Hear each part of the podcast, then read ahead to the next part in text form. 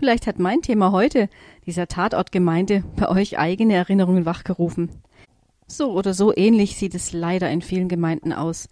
Wir haben es oft erlebt in den letzten Jahrzehnten. Aber ich will nicht bei der Beschreibung solcher Zustände und Erlebnisse bleiben, sondern ich will euch einige Lösungsansätze bieten.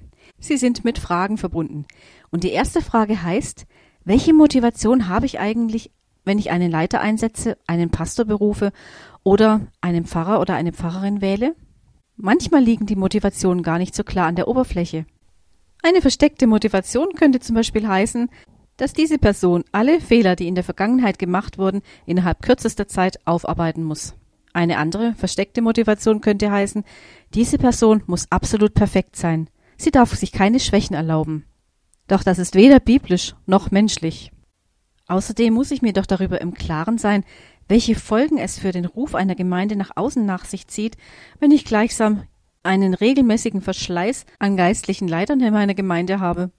Ich bin davon überzeugt, dass es auch nicht Gottes Wille ist, dass wir in unsere Gemeinden Menschen nach dem amerikanischen Hire and Fire Prinzip berufen und einsetzen. Außerdem, es steht geschrieben, dass Gott seine Berufungen nicht zurücknimmt. Doch, was machen wir jetzt daraus? Und welche Lösungsansätze gibt es?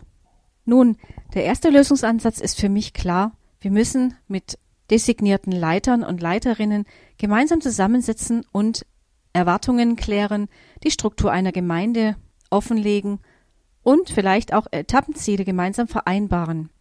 Es ist auch wichtig, diese Etappenziele immer mal wieder zu überprüfen und anzupassen. Des Weiteren bin ich für regelmäßige offene Gespräche über Erwartungen und auch über die Enttäuschungen, die jeder und jede hat. Natürlich gibt es Missverständnisse, natürlich gibt es unterschiedliche Wahrnehmungen, aber ein offenes Gespräch hilft. Und das wünsche ich euch für eure Gemeinde. Und dazu wünsche ich euch ein wunderschönes Wochenende.